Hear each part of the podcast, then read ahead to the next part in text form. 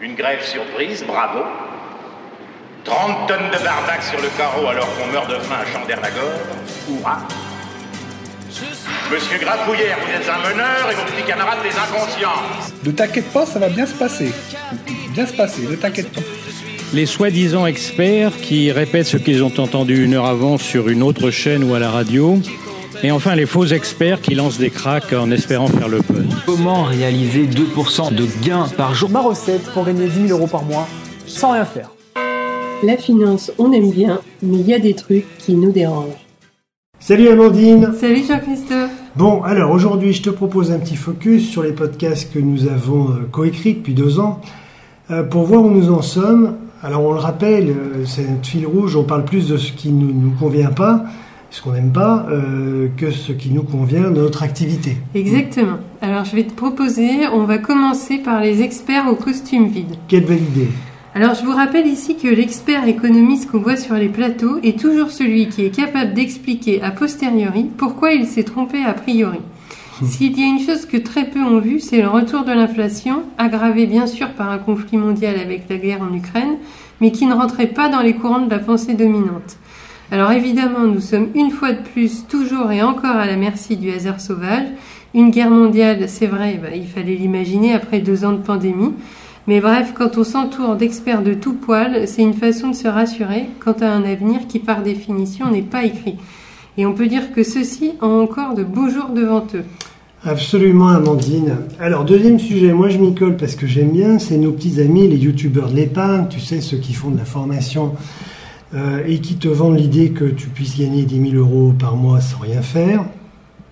Alors il semblerait quand même que l'AMF ait un petit peu réagi depuis nos précédents podcasts. Elle fait de timides incursions en ce milieu. Et euh, bien sûr, comme la plupart des influenceurs résident à Dubaï ou en Thaïlande, c'est quand même plus difficile. Donc on continue d'avoir des pubs lamentables où un gars qui a été payé euh, sans doute d'un billet aller-retour avec un peu d'argent de poche nous raconte sa life de nouveaux millionnaires devant une piscine au rabais quelque part à Dubaï. Et bonne nouvelle en plus pour eux, euh, malgré un certain nombre de, formations bidons, elles sont maintenant, pour certaines du moins, agréées euh, comme étant des, pouvant être payées par les comptes de formation. Moi, là, je tombe de ma chaise haute, euh, mais que font des fonctionnaires qui donnent ces agréments? Vraiment. Euh, c'est quand même hallucinant qu'il n'y ait pas un minimum de contrôle pour ces charlots de cet acabit. J'en ai vu un qui proposait de spéculer sur les cartes Pokémon entre deux formations sur l'immobilier et les crypto-monnaies. Ah oui, c'est pas mal. Hein. Ouais, plus c'est gros, mieux ça passe, on sait. Mais enfin, quand même, là, moi, je, je, je voudrais quand même qu'on y mette un petit peu d'ordre parce que c'est pas normal. Euh, ou alors, moi, je propose un nouveau poste, le mien d'ailleurs, d'influenceur pour protéger les gens d'eux-mêmes. Quelle bonne idée. Mmh. Alors, troisième sujet, et là, on en revient sur la surréglementation, puisque nous en sommes, nous, en tant qu'intermédiaires, à 72 pages avant d'envoyer oui. la souscription d'un simple contrat d'assurance vie, et ce, quel que soit le montant. Eh bien, il va falloir rajouter à partir du mois d'août un nouveau questionnaire sur la sensibilité de nos clients en termes de durabilité. C'est incompréhensible, Jean-Christophe Eh bien, oui. pour le client, certainement, puisqu'il commence juste à envisager la définition des fonds ESG et ISR. Alors, on continue à assommer le client d'acronymes, d'informations incompréhensibles et trop techniques pour Madame Michu. On pourra toujours plus abreuver ses obligations d'information, mais quand nous serons arrivés à parler de mathématiques financières, nous serons certains d'avoir complètement annihilé le but premier, qui était normalement celui d'informer de manière claire le client. Alors, mmh. juste pour la petite histoire, euh, Madame Michu, qui a entendu parler du scandale d'Orpea, qui est un modèle pour le bien-être de ses salariés et de ses clients, tout le tout monde, monde le sait, sait hein. ouais. eh bien, et il était détenu à 4% par un fonds, dont je tairai le nom par charité, mais qui est très connu et qui était le summum de ce qu'on pouvait faire en termes de fonds responsables. Comprendra qui pourra. Mmh. C'est clair. Alors, on avait fait aussi un podcast sur la ligne de l'argent. Alors, malheureusement, là, ça va pas s'arranger avec l'extrême gauche.